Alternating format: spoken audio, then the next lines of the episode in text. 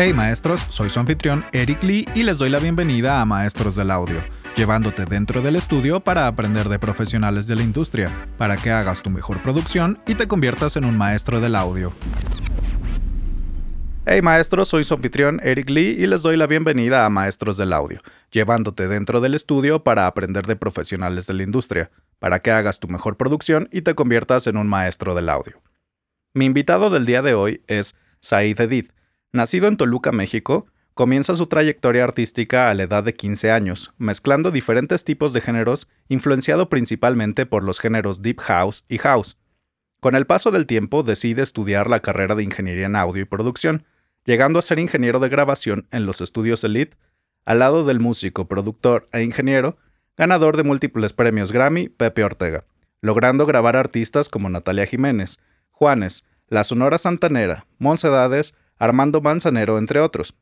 Más tarde, decide emprender su camino como productor e ingeniero, logrando firmar distintos tracks en labels como Mir Music, Nook o Canuck, no sé cómo se pronuncia, Beachside, Nevada, por mencionar algunos, buscando un sonido clásico de house con toques de jazz y voces pop.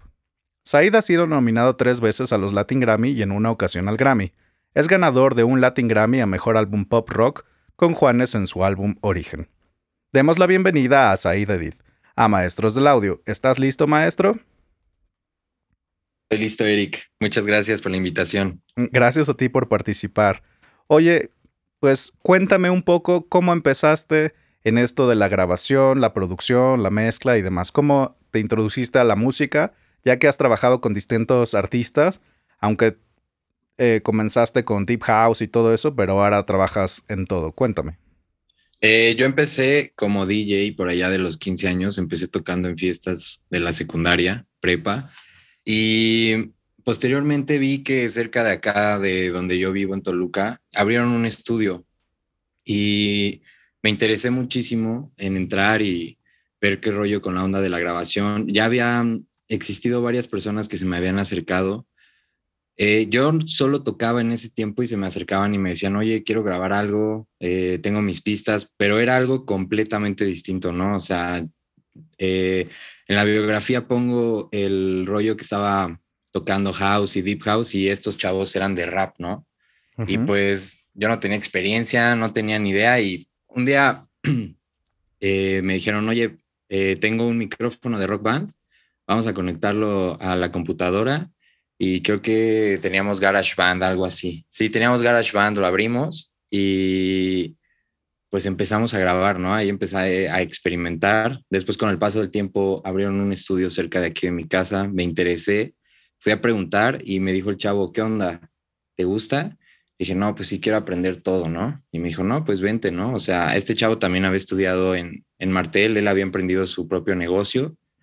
Y este, ahí estuve practicando un año porque, pues la neta, la escuela no me gustaba. O sea, estaba en la prepa y reprobé un año. Después entré a, eh, entré a, a la prepa abierta y terminé la prepa como en un año y tenía todavía un año libre, por así decirlo. Y en ese año me metí al estudio, me metí a aprender y pues ya traía mucho la escuela de que quería estudiar en Martel. La neta aquí en Toluca pues no se escuchaba de otra escuela el TEC de Monterrey en ese tiempo, pues era un proyecto que creo que apenas ellos estaban emprendiendo, ¿no? O sea, como que apenas estaban viendo la carrera y pues obviamente no me alcanzaba para Berkeley o Full Sail, ¿no? Entonces eh, decidí estudiar ingeniería, llegué a Martel.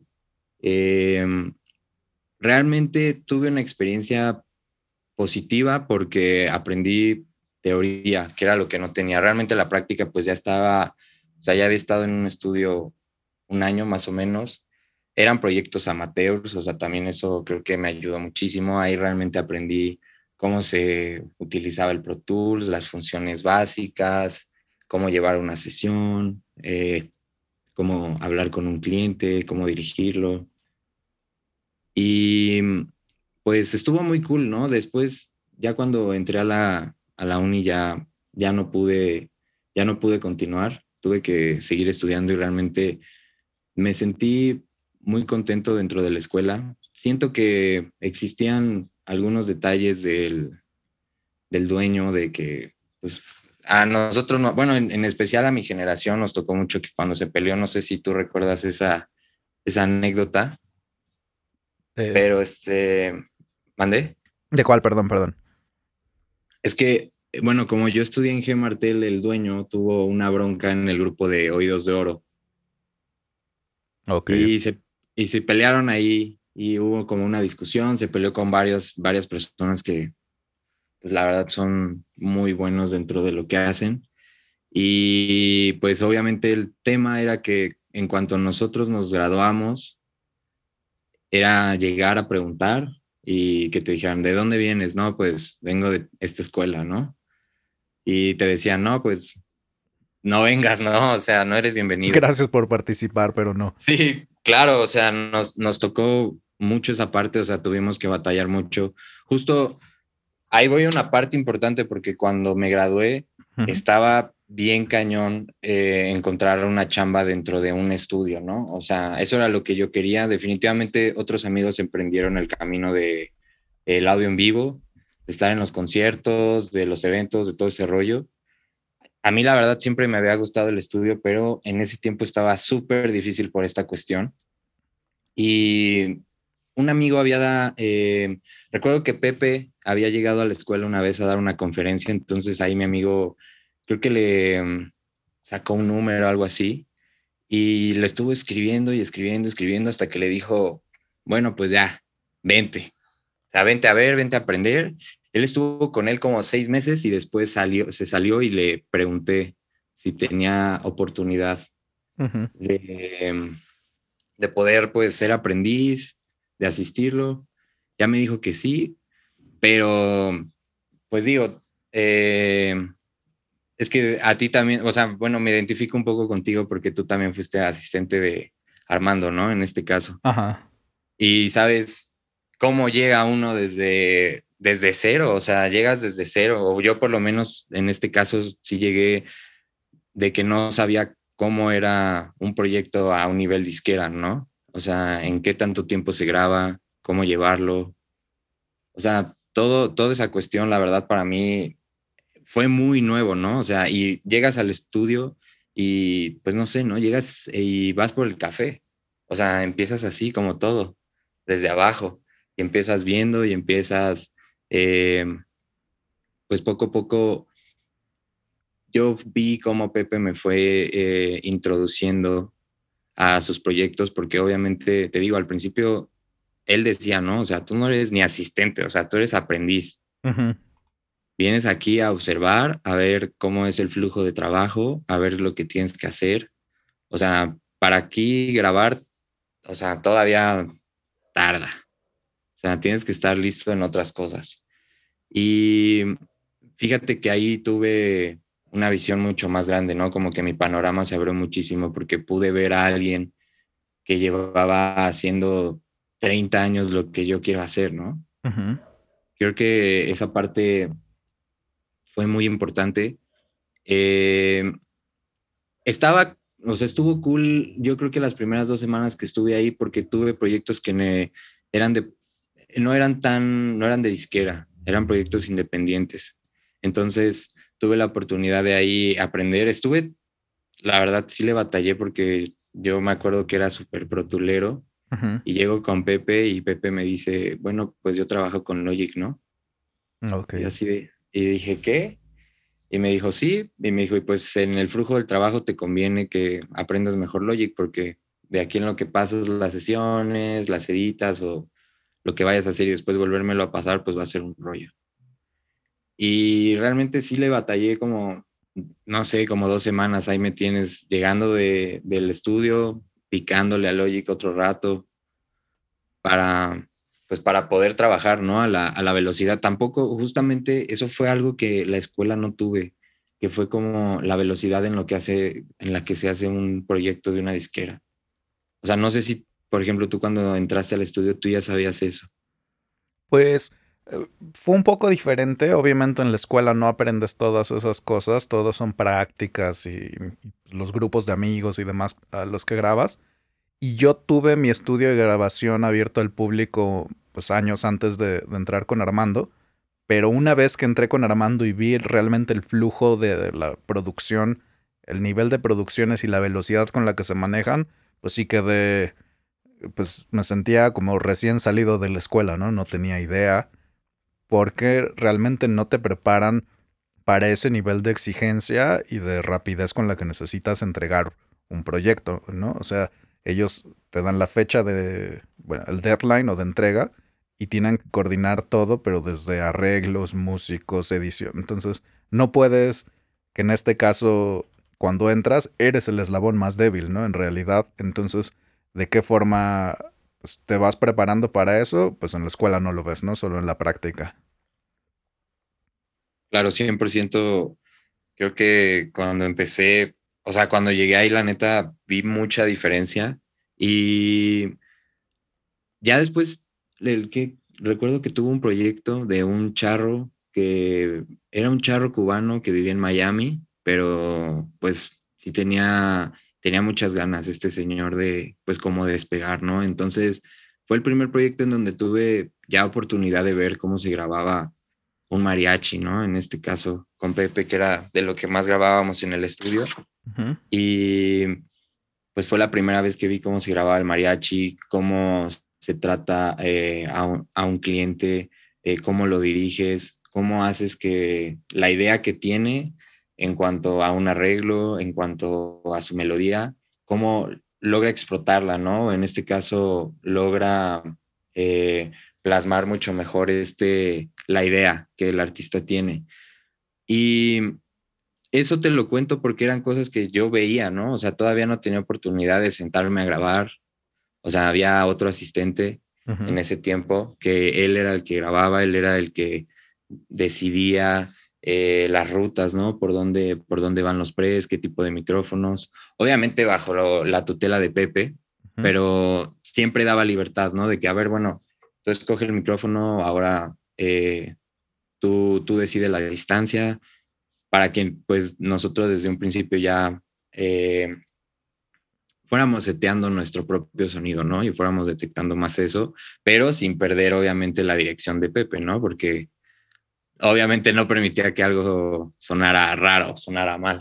Okay. Entonces, entonces dentro de todo eso, fue la primera experiencia que tuve. Después me dio oportunidad de, de, editar ese material, que fue el primer material que creo que muy bien. O sea, la verdad él me dijo que estaba mejorando. Después el primer proyecto fuerte que, que tuvimos fue el de, en el que yo participé fue el de Mocedades, me parece, en el, en el Sinfónico. Ese fue, creo que, el primer em, material en donde ya tuve oportunidad. Ese, eh, o sea, estaba muy complicado porque había sido grabado en vivo, ¿no? Entonces se iba a remezclar en el estudio, pero todos los audios, todos los discos duros estaban en España. Entonces, este, pues obviamente por la diferencia de horarios y todo, a veces a mí me tocaba estar en el estudio, eh, pues dos, tres de la mañana recibiendo el audio, bajando 96 gigas, 200 gigas de información y pues colocándolo en la sesión para que el otro día Pepe llegara en la mañana y se pusiera a mezclar, porque aparte estábamos eh, contra el reloj y teníamos creo que una semana y media para entregar todo el, todo el concierto mezclado. Eh, fue una locura, ¿no? O sea, realmente estaba el 24 en la mañana despertando en el estudio y bajando todavía archivos, ¿no? Eh, fue de las, yo creo que de las primeras experiencias que tuve fuertes, ¿no? De que Pepe me dijo cuando, cuando yo entré, me dijo, vas a tener en algún momento este tipo de cosas en donde vas a estar desfasado de horario, no vas a dormir, tienes todavía mucho trabajo encima y si no sigues trabajando, o sea, no vas a acabar. Y no puedes quedar mal, o sea, no puedes quedar mal, tienes un contrato de por medio que debes de cumplir, entonces a trabajar. Y creo que, o sea, el, creo que como cuando tomas la tutela de que ya eres el asistente, pues tienes que, o sea, totalmente estar dentro del mismo ritmo, ¿sabes? Porque si te llegas a quedar atrás y no eres lo suficientemente eficiente, no, de verdad que no se logra, o sea, puedes, puedes ocasionar de que todo este flujo de trabajos desaparezca. si no eres realmente eficiente, o sea, si no eres una persona que edita rápido, que soluciona los problemas rápido, que está todo el tiempo pendiente del estudio, que sabe cómo que se comporta el estudio, que sabe lo que hace falta, ¿sabes? O sea, todo eso creo que es muy importante dentro de la función que debe de tener tanto un asistente como ya poderte referir un poco más a un ingeniero de grabación, ¿no? Que yo creo que es un poco todavía el, siguiente paso. Ok, y, y sí, estoy completamente de acuerdo contigo en que tienes que saber qué está pasando en el estudio y algo que también pues yo empecé a desarrollar al asistir a Armando era pues tratar de pensar como él piensa para prever lo que él pueda querer o necesitar, ¿no? Un poco jugarle al adivino, pero de tantas veces verlo sabiendo ya pues qué es lo que va a hacer o qué busca, entonces como plantear en tu mente pues están estas opciones y tener todo listo, no sé si a ti te pasaba lo mismo, como tratar de adelantarte un poco antes de que, de que Pepe te pidiera algo, tú ya tenerlo listo, ¿no? Sí, creo que eso fue algo que, siéndote sincero, me costó trabajo. O sea, eh, cuando yo empecé total, así totalmente como su asistente, al principio me costaba un poco seguirle el ritmo, ¿no? O sea, como que a Pepe sí lo sentía demasiado adelantado a lo que a como yo estaba acostumbrado a trabajar o a la velocidad que yo tenía en ese entonces. Pero cuando realmente me empecé a adelantar fue cuando, te digo, empecé a obtener obviamente esta experiencia en estas producciones de que pues te empiezas a dar cuenta de que, ah, ok, o sea, esto, estos audios que llegaron deben de estar listos en una semana y media, ¿no? En una semana, ejemplo. Y obviamente tú no pensarías que un disco se edita y se mezcla en ese tiempo, ¿no? O sea, tú dices, no, pues deben de tener a lo mejor un mes o... Yo la verdad no tenía idea de eso y justo cuando empecé a lograr y empecé a tener esos puntos positivos dentro de, dentro de la producción donde, ah, ok, ya estoy editando rápido, ya estoy grabando rápido, eh, ya empiezo a tener una comunicación un poco más constante con Pepe, ya sé eh, qué es lo que le gusta, qué es lo que no le gusta. En este caso, por ejemplo, me tocó que tenía que cargarle ya ciertos presets que él tiene como base en sus mezclas. Aunque pues al final del día yo veía que muchos los quitaban, ¿no? Pero ya son puntos de inicio que ellos ya tienen como productores y que tú los ayudas muchísimo, ¿no? Simplemente agregándoles ya la cadena que tienen por default con la que ellos trabajan a gusto, pues ya es un punto de a favor de que llegar, cargar el plugin, o sea, toda esa parte tediosa, ¿no? Que yo creo que sí, cuando estás, por ejemplo, ese, cuando estás mezclando, perdón, eh, un producto como ese que, pues, eran al parecer como 100, 130 canales, ¿no? Porque se grabó una orquesta completa. Y había la verdad un rollo, o sea, muchas cosas definitivamente se tuvieron que quitar, había problemas de fase, había micrófonos que no estaban bien colocados, o sea, y también ese es un tema que es complicado, ¿no? O sea, ver, a mí me tocó ver cómo llegas con 135 canales y hay un momento en donde tienes que quitar la mitad porque hay un desastre, ¿no? Y cómo dentro de la misma producción eh, no se escucha una pérdida tan notoria, ¿no? De toda esa información que estás quitando. De algún modo, o sea, es errónea, pero al final del día estás quitando mucha información, ¿no? O sea, ese tipo de cosas para mí eran, eh, eran cosas que me, que me gustaba mucho ver. Eh, después viene el segundo disco de, de Mocedades, ese sí fue en el estudio y ahí sí me tocó grabar todo. Ese, ese fue así como mi, mi debut como eh, ingeniero de grabación. Ok. ¿Y, y qué, qué, notaste como de diferencia al recibir tú una sesión que había sido un show en vivo, tuviste que editar, eh, pues, decidir qué cosas iban a estar y qué cosas no iban a, estar por problemas de fase, ruidos y todo esto, a, tú tener la posibilidad de elegir desde qué micrófonos, pres, ecualizadores, todas las rutas dentro del estudio donde tenías todo un poco más controlado. ¿Cuáles son como las diferencias principales que te encontraste al, al trabajar con algo que tú estabas haciendo respecto a algo que recibiste? Eh, completamente creo que, o sea, empezando por el tema de, del, disco en vivo, obviamente eh, tanto la ejecución como de los instrumentos, creo que es algo fundamental, ¿no? O sea, estás en el estudio y obviamente puedes repetir la toma. Eh, también estás trabajando con maestros que, pues, en menos de una hora ya te grabaron eh, su parte, ¿no? De la canción. O sea, realmente el flujo de trabajo siento que es completamente distinto a en, en, en el en vivo, ¿no? En, en, este caso que recibo los audios y que tengo que fijarme realmente eh, en cada canal qué es lo que está sucediendo, porque obviamente no todos los canales están sonando al mismo tiempo, obviamente se mandan las tiras completas de audio, no existe la edición. Em, y ahorita, ya, ya después cuando te metes al estudio a grabar completamente, pues encuentras, yo creo que para empezar, ya sabía en ese entonces qué tipo de colores le gustaba a Pepe, ¿no? Y en este caso, en, en, este disco en particular, es un disco que yo considero muy cálido.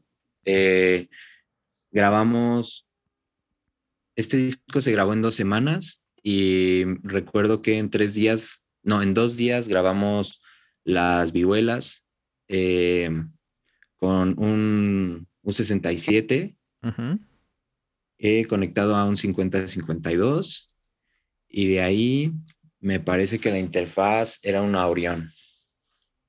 Em, así, así grabamos la vihuela, después el, el, guitarrón creo que fue con un 149. Eso fue en otros tres días después. Después grabamos la sección de violines. La sección de violines fue increíble porque esa se grabó en un día, o sea, los 12 temas. Eh, fue algo que empezamos, recuerdo que a las 8 de la mañana y terminamos como a las 10 de la noche. Eh, nada más tuvimos una hora de descanso, pero los maestros eh, increíbles era una sección, me parece, de 13 músicos. Eh, entonces, muy, muy padre, ¿no? O sea, realmente estaba, o sea, sí me sentía nervioso, siéndote sincero, porque era la primera vez que... Eras como el ingeniero. Pues, ajá, el que estaba enfrente, ¿sabes? Estaba, estaba enfrente grabando. a veces hay, había secciones que no le gustaban a Pepe y pues regresar al compás que él te está pidiendo, eh, obviamente seguir monitoreando de que no vaya a existir algún ruido, de que todos los cables estén correctos. Em, pero obviamente pues lo estaba disfrutando muchísimo, ¿no? O sea, el, tema, algo, algo que también me gustó mucho de este disco, fíjate que fue eh, que terminamos de grabar toda la, eh, la música, pero los artistas en, o sea, en Edades no grabó las, las voces, hasta que llegaron aquí a México. Entonces estuvieron en el estudio, tuve oportunidad de platicar con ellos, eh, pues de aprender muchísimo, ¿no? O sea, de que me compartieran un poco de, de todo, de, de, todo lo que ellos han llevado durante todo su trayecto musical. Y pues fue una experiencia muy padre, ¿no? En, en esas grabaciones de, de, voces a mí me dejó eh, Pepe eh, encargado del estudio porque él estaba mezclando las, eh, estaba terminando de mezclar los otros temas que ya se habían grabado y que ya se habían terminado, mientras yo estaba grabando en el otro estudio las voces de las últimas canciones. O sea, y fue ahí donde ya empecé a emprender más un camino solo como ingeniero de grabación, ¿no? En, en esta, en la industria. Ok, o sea, ya había pasado un tiempo en el que habías estado en un estudio pequeño en Toluca, entraste a la escuela, poco a poco viste cómo trabajaba Pepe y fuiste aprendiendo, te fue enseñando sin, sin decirte, mira, esto es así, esto es así, ¿no? O sea, tuviste prácticas y al final, o sea, él ya confió completamente en ti y mientras él trabajaba una cosa, tú tenías que estar haciendo otra para cumplir los tiempos de entrega. Una vez que, que ya dijiste, bueno, ya soy ingeniero de grabación, ya sé qué es lo que en este caso mi productor Pepe busca, ya tenías las herramientas, ya conocías los colores como necesarios. Eh, ¿Qué hiciste de una vez que, tuviste tu crédito como ingeniero? ¿Seguiste trabajando con Pepe eh, asistiéndolo o ya más bien dedicado a, la grabación de sus proyectos y otros proyectos que tú conseguiste? ¿O, cómo le hacías o qué haces? Ok, en ese, en ese tiempo eh, yo seguí ya trabajando de, eh, de grabación de Pepe y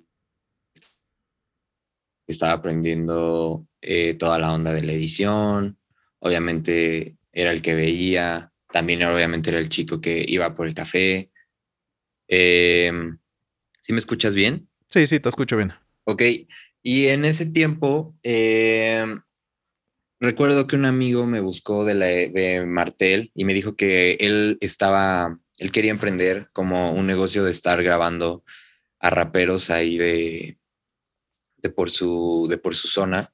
Y me dijo que quería hacer un negocio y que si nos veíamos y todo. Entonces, mientras yo trabajaba con Pepe como ingeniero de grabación, tenía este otro proyecto en donde nos dedicábamos a conseguir clientes y eh, rentábamos un estudio, íbamos, grabábamos eh, ahí las voces, hacíamos toda la sesión ahí, ya después nosotros, eh, cada quien en nuestro, en nuestro home studio, editábamos las voces, mezclábamos y dependiendo del presupuesto del chavo, veíamos si no lo podía masterizar Pepe o veíamos la, la manera de buscar otro masterizador y pues de sacar el material, ¿no? O sea, realmente eso fue lo que estuve trabajando más o menos como tres años y medio. O sea, estuve con, con Pepe tres años y medio junto y trabajando este proyecto a la par, ¿no? O sea, era, era un proyecto donde yo ya me desarrollaba completamente aparte del estudio, ¿no? O sea, ya no dependiendo de, Pepe ni de los proyectos que él presentaba ni nada de eso, pero eso lo, trabajaba conjunto a, mi trabajo, ¿no? En el día a día con Pepe. Ok, ¿y qué diferencia notabas en trabajar con este tipo de clientes en los que, no sé, quizás las grababas sobre una pista a, trabajar en el estudio, ¿no? O supongo que te servía al mismo tiempo llevar esas dos partes porque quizás necesitabas más edición, pero ya lo habías aprendido a hacer, o ya sabías qué, estudios rentar, o, qué. Por ejemplo, cuando ah, te dedicabas a hacer esto, ¿dónde encontrabas a, tus clientes o, cómo? Sobre todo para la gente que nos escucha y que va empezando, que no tiene eh, pues un, estudio pues como para, para este tipo de cosas, pero que él puede ir a rentar otro estudio, ¿no? A pesar de que tenga su home studio, pueden ir a rentar otro estudio así como tú lo hacías. Pero, ¿qué consejo le darías a alguien que va empezando y que quiere encontrar sus primeros clientes? Pues nosotros lo que hacíamos era que primero encontramos un chico que nos contactó vía Instagram y nos dijo, oigan, pues quiero trabajar, tengo música. Entonces le dije, órale, pues a ver, eh, queremos escucharte. Entonces tuvimos una sesión con él, vimos que se desempeñaba muy bien y él realmente nos dijo, oigan, pues yo tengo más gente que le gusta este rollo y que pues les puedo decir que ustedes están desarrollando ahorita en este en esta onda que nos pueden grabar, que nos pueden editar, que nos pueden mezclar, o sea, y que pues al final del día podemos darle todavía un crédito más fuerte de pues que ya lo llegue a masterizar alguien como Pepe, ¿no? O alguien un poco, eh, con un nombre un poco más eh, fuerte dentro de la industria. Entonces, eh, pues fue así, realmente no te podemos decir que nosotros buscamos los clientes, o sea, a, veces también veíamos una publicidad en Instagram de un artista que iba empezando, era su primera canción, y le escribíamos y le decíamos, oye, pues nosotros ahorita estamos grabando, estamos mezclando, eh, mi otro amigo lo que hacía, eh, también él hacía ritmos, ¿no? Entonces también él mandaba a veces su carpeta de ritmos para que el artista lo escuchara y normalmente siempre se generaba algo positivo, ¿no? O sea, siempre nos decían como, sí, va, me, me agrada. Había gente que también encontrábamos proyectos pues como a lo mejor más serios, ¿no? Que sí nos decían, no, sabes que yo ya tengo programado mis lanzamientos de que a seis meses y está súper complicado y a mí me cuesta el estudio tanto, pero realmente nosotros así fuimos encontrando los clientes, ¿no? O sea, estuvimos trabajando más o menos como con unas 12, 15, 15 raperos en donde más o menos eh, pues grabábamos de dos a cinco canciones. O sea, realmente sí trabajábamos constante, ¿no? O sea, los fines de semana que supone que los tenía libres del estudio con Pepe, yo le daba este rollo. Y por ejemplo, en el tema del estudio, pues era, era más un tema de que no, pues en vez de estar en el home studio, si tú tienes un poco más eh, de presupuesto, pues podemos rentar otro, ¿no? Y obviamente vamos a tener un mejor micrófono, a lo mejor unas, eh, realmente pues lo que pagas son unas instalaciones completamente dedicadas a, para grabar, ¿no? O sea, para grabar, para estar ahí produciendo, para estar creando, o sea, realmente es un espacio. Eh, y pues dependiendo de los artistas, o sea, de los chavos, nos decían, no, pues sabes qué, sí, puedo pagar tal estudio y pues vámonos ahí a grabar a lo mejor tres canciones.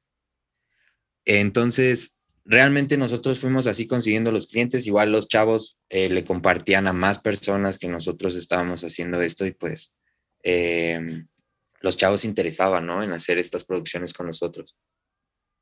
Sí, siempre he creído que la mejor publicidad es tu mismo trabajo y entonces eso te va a ir generando más, ¿no?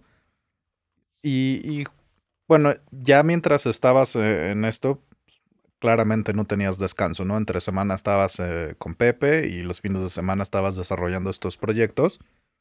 Y cuenta, seguramente hubo una situación en el estudio con Pepe o, en alguno de los estudios a los que fuiste a rentar en el que alguna cosa salió mal, ¿no? Siempre algo puede salir mal y que en el momento quizás te generó mucho estrés, dudas, algo a pesar de la experiencia que ya tenías pero de qué manera eso te ayudó a moldearte y aprender ciertas cosas, a cómo solucionar o cómo evitar que te volvieran a suceder ese tipo de, situaciones. Algo que me acuerdo mucho que me sucedió fue que estuve en el estudio con un grupo que se llama La China Sonidera y ellos traían a un productor que no recuerdo en qué, en qué ganó Grammy, pero era ganador del Grammy este productor, había grabado con Neil Rogers, o sea, tenía creditazos, ¿no?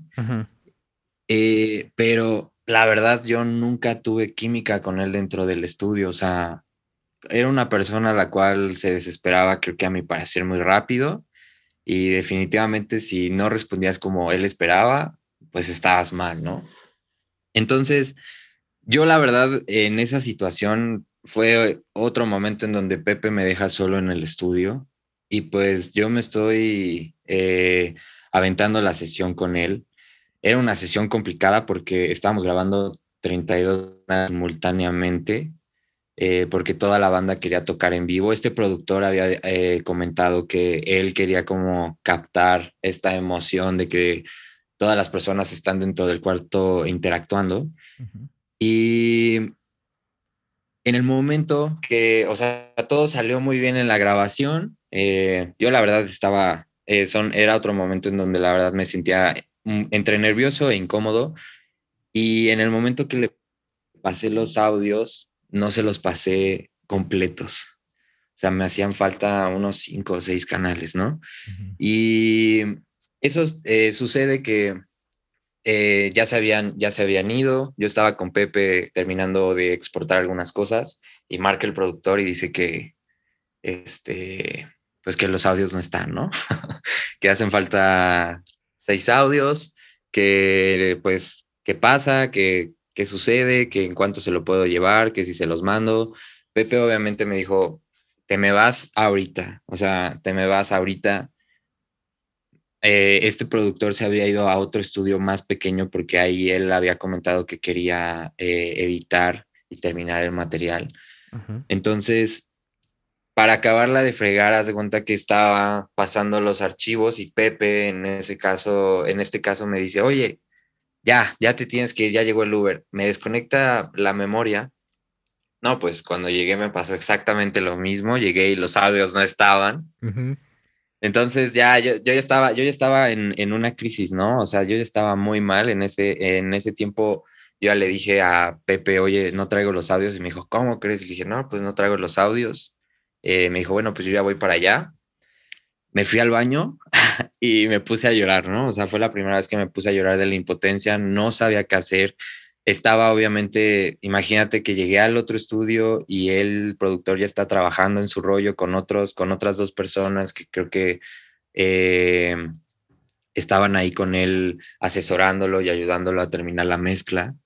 Y yo, pues obviamente así súper mal llegando y ni siquiera traigo la información, ¿no? O sea, creo que esa fue, eso fue un parteaguas en donde dije, yo en mi vida quiero volver a tener un error así. O sea, tengo que ponerme o sea, más pilas, tengo que estar bien, o sea, no, no me puedo equivocar en este tipo de cosas, o sea, obviamente sí tuve un regaño bastante fuerte de Pepe, ¿no? En este caso, obviamente tuve una llamada de atención, obviamente también me enseñó a cómo controlar este tipo de situaciones, porque ya realmente cuando ellos como productores están al frente de una producción, ya te das cuenta de todas las responsabilidades que conllevan, ¿sabes? Y creo que al final del día son muchísimas, para que nosotros en algún punto llegamos a tener un, cierto error.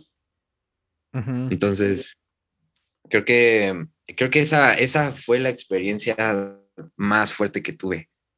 Y pues obviamente estaba más presionado y más nervioso porque no me llevaba nada con el productor, o sea, nada. Y hasta la fecha digo, o sea, es con la persona con la que menos tuve una interacción cool eh, dentro del estudio.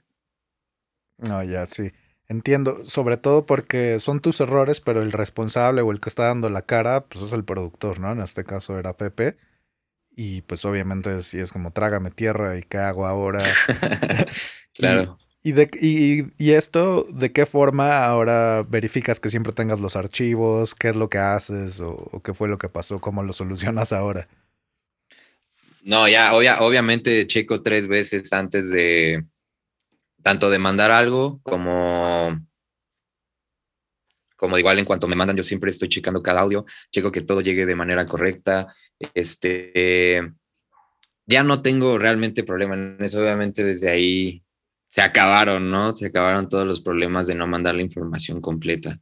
Y eso y algo que también es importante, yo creo, es a nombrar correctamente las cosas, ¿no? Porque fíjate que ahorita estoy desarrollándome como ingeniero de mezcla y me sucede que a veces llegan los audios bien, llega la sesión correcta, pero todos los nombres están mal, ¿no? A mí por lo menos sí me enseñaron a mandar correctos todos los, eh, tanto el bounce como los nombres para que en el momento que lo avientes a la sesión ya esté todo correcto, ¿no? Nada más para darle play. Sí, e, es súper común recibir archivos que tienen nombres que solamente quien lo está haciendo o grabando entiende.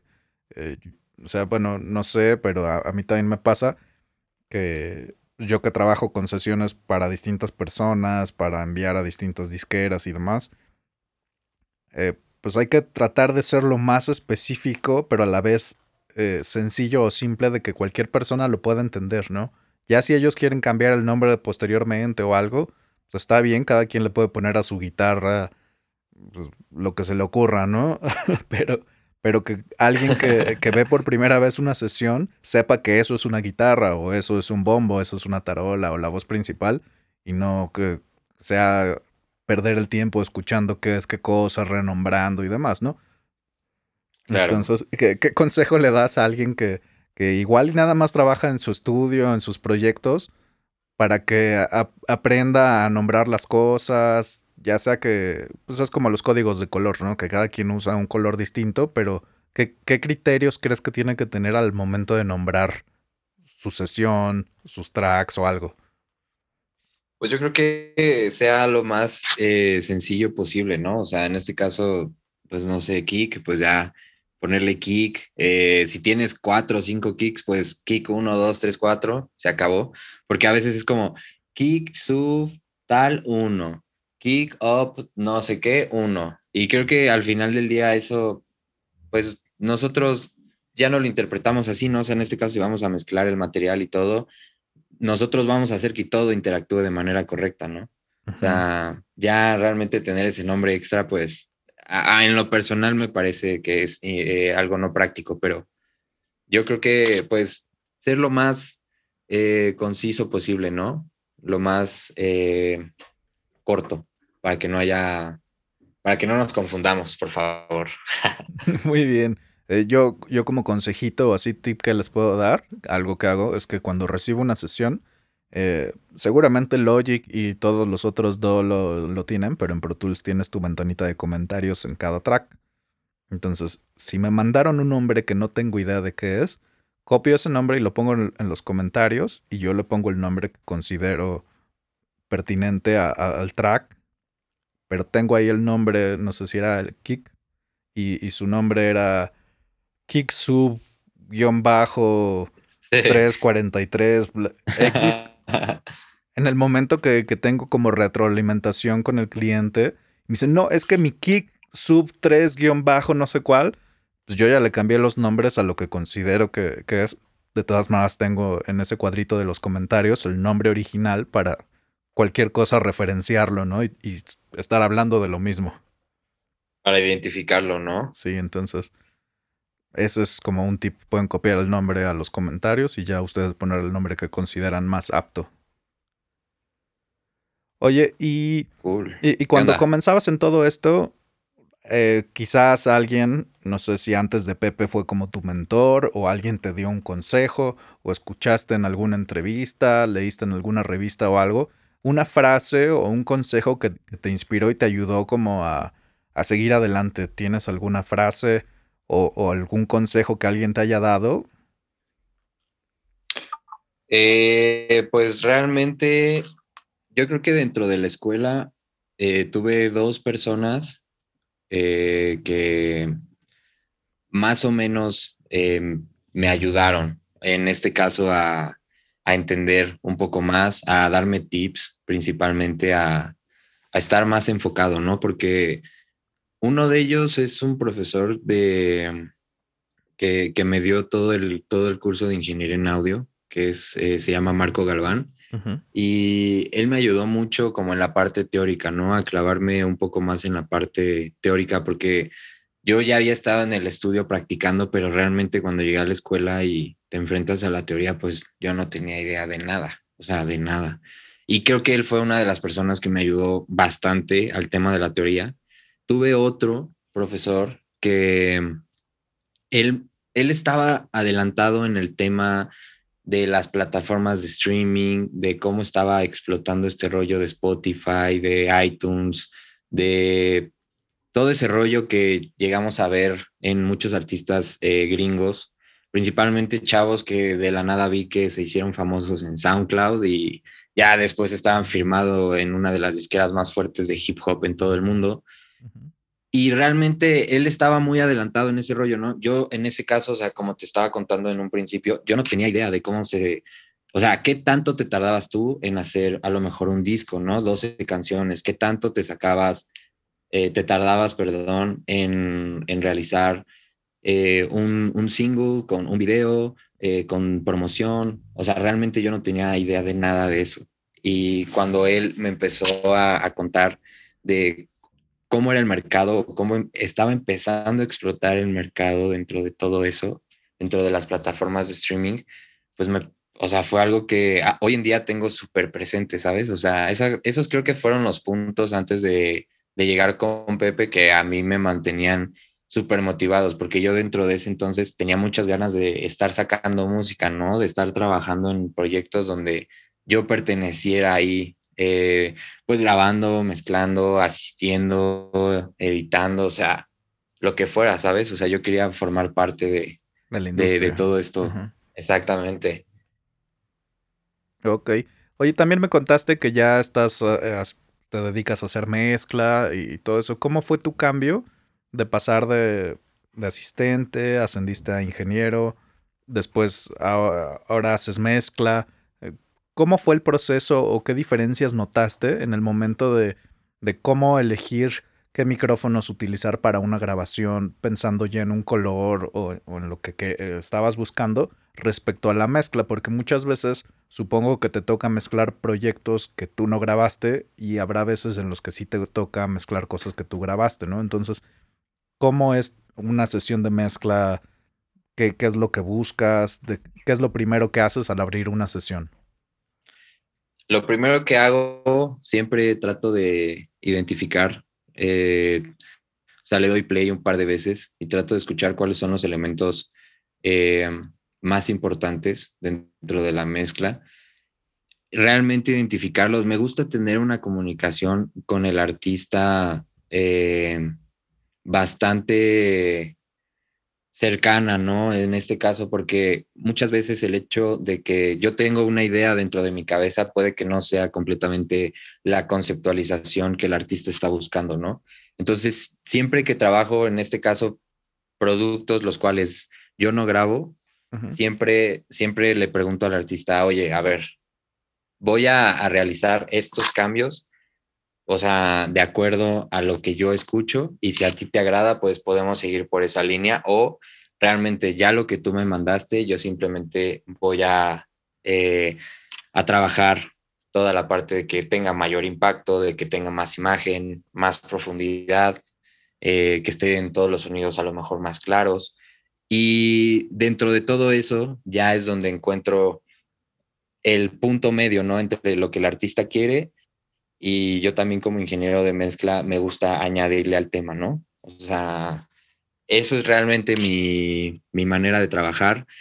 Hay veces que también llego a, a tener atrevimientos, no sé, a veces eh, cuando estoy mezclando un tema de reggaetón, a veces soy un poco exagerado en el tema del bombo y todo ese rollo. Y a veces al cliente le gusta, ¿no? Y a veces que me dicen, no, ¿sabes qué? A mí me gusta un poco más abajo, ¿no? No me gusta que lo avientes tanto hacia el frente. Y son ese tipo de cambios en los que yo me, yo me desarrollo y me gusta estar cerca con el artista para que siempre se sienta cómodo en cualquier momento, ¿no? O sea, que esté súper contento con su, a la hora de escuchar eh, la posición de su voz, la posición de los instrumentos, cómo están interactuando entre ellos, eh, que no lastiman, que obviamente generan impacto. O sea, todos estos elementos que son importantes dentro de la mezcla. Ah, ya. Oye, ¿y de qué manera manejas esta parte de los cambios? Porque usualmente, o al menos a mí me sucede, pues estás en comunicación con el artista y pues tienes una visión por la música que te gusta, lo que consideras que es pues agradable para ti. Y muchas veces, pues como mencionas, ¿no? Al artista no le gusta el bombo tan enfrente o que la voz esté un poco más enterrada en reverb o, distintas cosas. ¿De qué manera manejas esta parte de las revisiones con el cliente? ¿Tienes algún número determinado de revisiones? Sé que hay algunos que, que no se dan tres revisiones y posteriormente las cobran, otros que pues pueden ser los cambios que quieras, las veces que seas. ¿Cómo manejas todo eso y de qué forma interpretas muchas veces lo que el artista te dice cuando no es alguien que, tiene el mismo lenguaje técnico? ¿No? Ya sabes, es que necesito que se escuche más azul, necesito que, ¿no? O sea, este tipo de cosas subjetivas. ¿De qué manera lidias con todo eso? Pues mira, realmente si el artista en este caso no tiene una buena comunicación o no sabe expresarse de manera correcta, trato de tener eh, una, una charla por teléfono o trato de hacer igual una videollamada y estar escuchando eh, los dos el material para que me vaya realmente explicando, ah, mira, este sonido es al que me refiero, que a lo mejor tienes que bajar o subir. Em, sobre las, o sea, sobre las revisiones realmente no tengo un número determinado, ¿no? Para mí creo que es, eh, esto es algo que yo ya lo doy, o sea, porque considero que el artista debe de estar realmente contento, ¿no? O sea, entiendo que hay veces, o sea, también obviamente hay un punto en donde yo ya le digo, oye, ya, o sea, ya. Porque obviamente me ha pasado que llegan chavos que me dicen, oye, quiero grabar ahorita esta canción. Órale, pasan seis meses, llegan y, oye, quiero regrabar esta canción. Órale, pues no pasa nada pasan otros seis meses y quieren volver a regrabar la canción. Obviamente porque estos chavos lo que pasa es que cada seis meses siguen practicando y obviamente mejoran. La canción nunca va a salir. O sea, si ellos esperan hacer no sé cuántos años esta canción perfecta, nunca va a salir, ¿no? Y que regresen y regresen y regresen hay un punto en donde yo definitivamente digo, ya, o sea, ya, ya la canción está bien interpretada, todo, obviamente con el tiempo tú vas a ir mejorando, pero no puedo estarte aguantando tanto tiempo, ¿sabes? O sea, la canción tiene que salir, si no, pues nunca va a acabar, ¿sabes?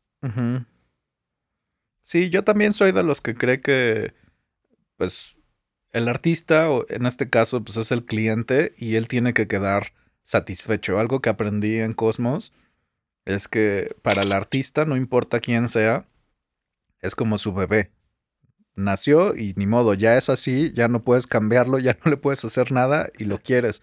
Pero tú que eres el que está eh, pues dándoles el servicio ya sea de mezcla, grabación o lo que sea, te pasas al siguiente proyecto y ya, ¿no? Finalmente, pues tú estás enfocado en el proyecto que estás trabajando, pero ellos tienen que vivir con ese material que sacaron les guste o no les guste. Entonces la idea es que queden completamente satisfechos. Entonces las veces que sea necesario hacer algún cambio, eso lo hago dentro de lo razonable, ¿no? Como mencionas, hay veces en las que pues ya, por más que le hagas el tiempo y todo, pues ya no hay más, ¿no?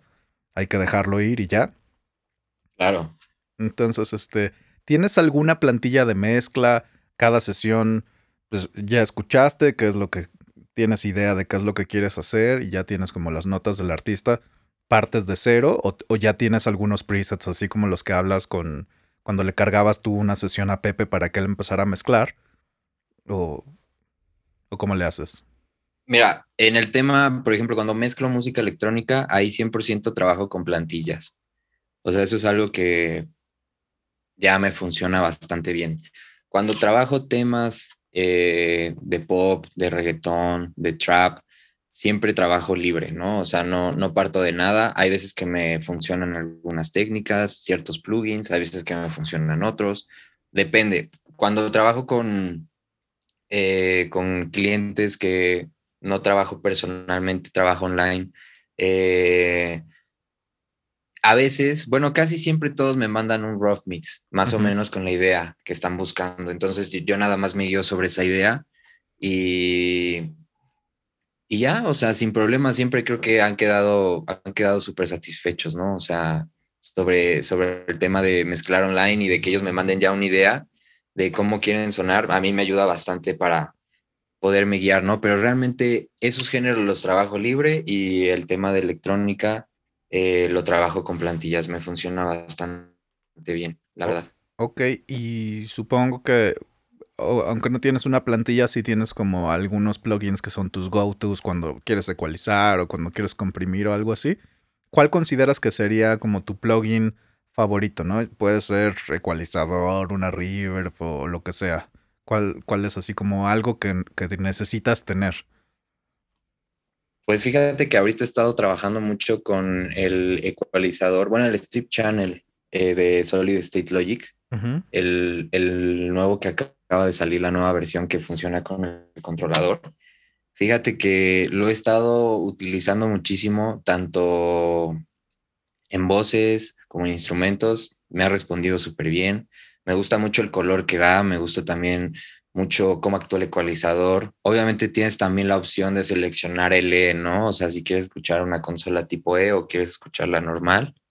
Eh, está, para mí es un plugin muy completo, es algo que he estado trabajando mucho y también eh, siento que las curvas son muy musicales en este caso, no es una curva a lo mejor tan perfecta, ¿no? Como estamos acostumbrados en un, o sea, que puedes encontrarnos en un EQ de ProQ, por ejemplo, ¿no? Que tú puedes realmente tener una campana súper perfecta o bajar justamente la frecuencia que estás eh, buscando, ¿no? O sea, aquí realmente creo que tiene un tono más musical y es algo que, que a, mí, a mí me late mucho, la neta. No lo he usado, pero creo que está basado como en las 9000, ¿no? Más que en las 4000, aunque puedas cambiar después al tipo de curvas de la E y todo eso. Sí, según yo está también dedicada a la 9000, ¿eh? justo. Lo voy a probar porque siempre he sido fan. Sé que Dr. Dre y los hip hoperos en general les gusta mucho. E, eso tiene como más graves y es un poco menos agresivo. Y, y por ejemplo, también eh, en la presentación, pues comenté que, que ha sido nominado múltiples veces a los premios Grammy, Latin Grammy, todo eso, pero recientemente ganaste con el disco de Juanes, Origen, eh, mejor álbum eh, de, rock, ¿no? Cuéntame, ¿cómo fue la experiencia de trabajar en un proyecto de este tipo? Que si bien eh, pues, ya llevabas mucho tiempo trabajando con proyectos importantes para disqueras o esto, pues Juanes sigue siendo un referente en la música latina. ¿Cómo fue trabajar en un proyecto en el que involucrara eh, pues a Juanes, a Sebastián Cris, eh, todo esto, ¿no? ¿Cómo, ¿Cómo fue? Este proyecto fue algo, fue, haz de cuenta que fue, se podría decir que la despedida del, de mí en el estudio, ¿no? Fue el último proyecto en el que participé eh, fue un proyecto que empezó en el 2018. Eh, de la nada, un día Pepe me dijo, oye, estoy platicando con Sebastián Cris. Y yo, ¿Sebastián Cris? Sí, Sebastián Cris. Le ¿y eso? Me dijo, no, pues puede que exista una posibilidad que me manden un, eh, un proyecto, ¿no? Y pasó, de la nada llegó el proyecto, no teníamos idea de que era de Juanes, mandaron una voz guía así horrible, como súper mal editada, no sé, paneada, raro, o sea, sonaba muy mal. Nada más se escuchaba ahí un poquito, pero no notabas la verdad que era Juanes. Y nada, ese día, ese día que llegó la sesión, Pepe me pidió que la preparara, que seteara todo. Y este, pasaron dos días y estaba en, la, estaba en la noche, me mandó un mensaje y me dijo, oye, mañana la sesión empieza a las 7 de la mañana, ¿no? Dije, ok, yo llegué a las 6 al estudio, eh, seté todo, empezamos grabando vihuela, después fue el guitarrón, después grabamos eh, las trompetas, al final los violines, y fue este, es, o sea, esta canción de Y nos dieron las 10 fue algo que se grabó en un día, o sea, empezamos 6 de la mañana, terminó a las 10 de la noche. Eh, terminamos y pues, o sea, Pepe me dijo, ¿qué onda? Vamos a, vamos a cenar y regresamos y lo editamos y ya dije, no, pues sí, de una vez y ya terminamos como a las 2 de la mañana de editar todo el material. Y se mandó ese día a Los Ángeles, eh, se mandó con Sebastián Cris y al otro día eh, Sebastián subió una foto con Juanes en el estudio que estaba escuchando. O sea, yo escuché que le había puesto play a la sesión. Y ahí fue cuando descubrimos que el tema era para Juanes, ¿no? Eh, no se mandó directamente a los Grammys porque creo que hubo un tema de la pandemia, dos años, y la academia se suspendió y fue hasta el año pasado que entró el, el disco y pues quedamos nominados, ¿no? Bueno, y ganaron, ¿no? y ganaron, sí. pues tremenda despedida tuviste, ¿no? De, de Studios Elite, entonces con, con ese proyecto, pero, o sea, finalmente lo trataste como un proyecto más, no sabías para quién era, llegaste, seteaste, grabaste, todo fue más rápido en un día, ¿no? Editaste y, y vámonos. Sí, eh, realmente estaba, sí estábamos muy nerviosos, o sea, no te creas, el hecho de que ya te digan que es algo para Sebastián, pues la verdad para mí sí era como, wow, o sea, qué increíble, o sea, para el artista que sea, no realmente wow, o sea, qué cool, qué cool poder estar colaborando con un productor de la talla de Sebastián, ¿no? Y pues fue algo que fue, te digo, yo lo siento como el examen final, ¿no? Porque nunca habíamos, o sea, yo nunca había grabado tan rápido una canción en un día, así que quedara completamente eh, en donde nunca hubo ningún error de nada, o sea, no hubo un problema en el cableado de los micrófonos, nada, o sea, no hubo ningún detalle, todo salió perfecto. Eh, sí fue cansado, obvio, pero obviamente su recompensa fue increíble, ¿no? Eh, realmente pasó muchísimo tiempo para que, pues, yo me diera cuenta que había quedado nominado o sea, estuvo, estuvo muy raro porque de la nada un día vi que estaba etiquetado en una publicación de, de Rebeca León y vi que estábamos nominados, ¿no? Y dije, ¿qué? Y dije, wow, así, ¿qué está pasando, no? Así, ¿qué sucede? Y ya me metí, obviamente, ya ves que sacan un listado los Grammys, en donde pues ahí estaba el disco. Estábamos en mejor disco del año, en mejor álbum pop rock y en mejor eh, mejor video, me parece, porque sacó una serie de Amazon, un documental. Y estábamos nominados y pues increíble, ¿no? O sea, muy contentos. Pues qué padre. Oye, pues muchas felicidades por, por ese premio. Seguro vendrán muchos más eh, con el paso del tiempo. ¿Y de qué forma o qué consejo más bien le puedes dar a alguien eh, que en su casa se quiere dedicar a esto? ¿Qué consejo del lado del negocio le puedes dar? O sea, cómo manejar su carrera. Eh, tú, Said Edida, eres una marca, ¿no? Entonces, alguien en su casa tiene que ir creándose un nombre. con distintos clientes. ¿De qué forma crees que, que debe de manejar el negocio? Tú lo has hecho de una forma bastante buena. ¿Qué consejo le darías e, en esa parte de cómo manejarse él como marca, ya sea en redes sociales, con distintos productores, miembros en la industria? ¿Qué consejo le puedes dar enfocado a la parte del negocio? Mira, yo algo que he aprendido es que te dediques a realmente lo que te gusta, 100%. O sea, en este caso, si es la música, realmente tener paciencia, estar realmente estudiando. Eh, eh, las redes sociales son muy importantes hoy en día creo que son una herramienta bastante poderosa.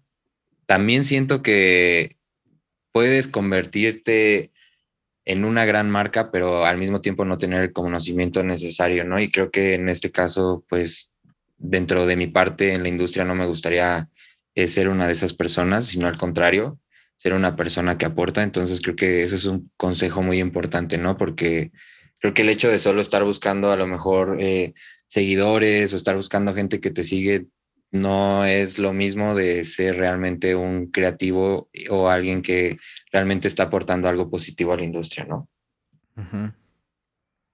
Y cuando comenzabas, ¿qué consideras que te detenía o te frenaba?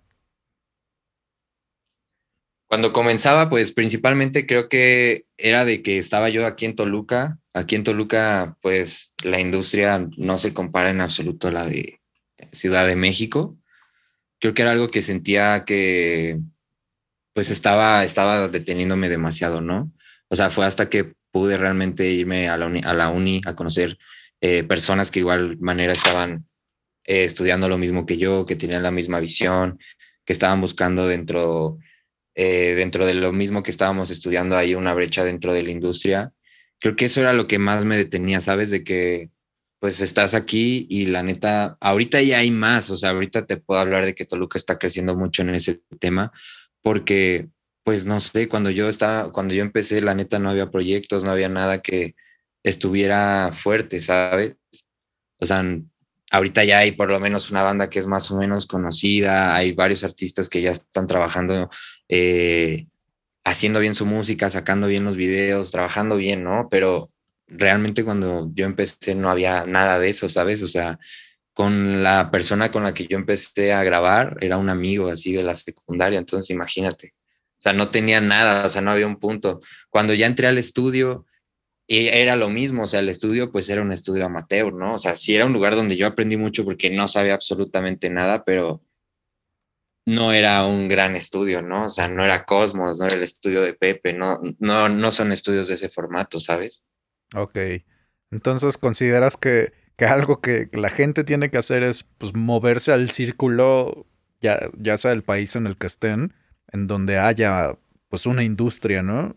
Y no quedarse aislados claro, no quedarse aislados y estar aprendiendo constantemente de, pues, de todas las personas de, que, te puedan realmente ayudar, ¿no? O sea, que te puedan echar una mano, que te puedan dar un consejo.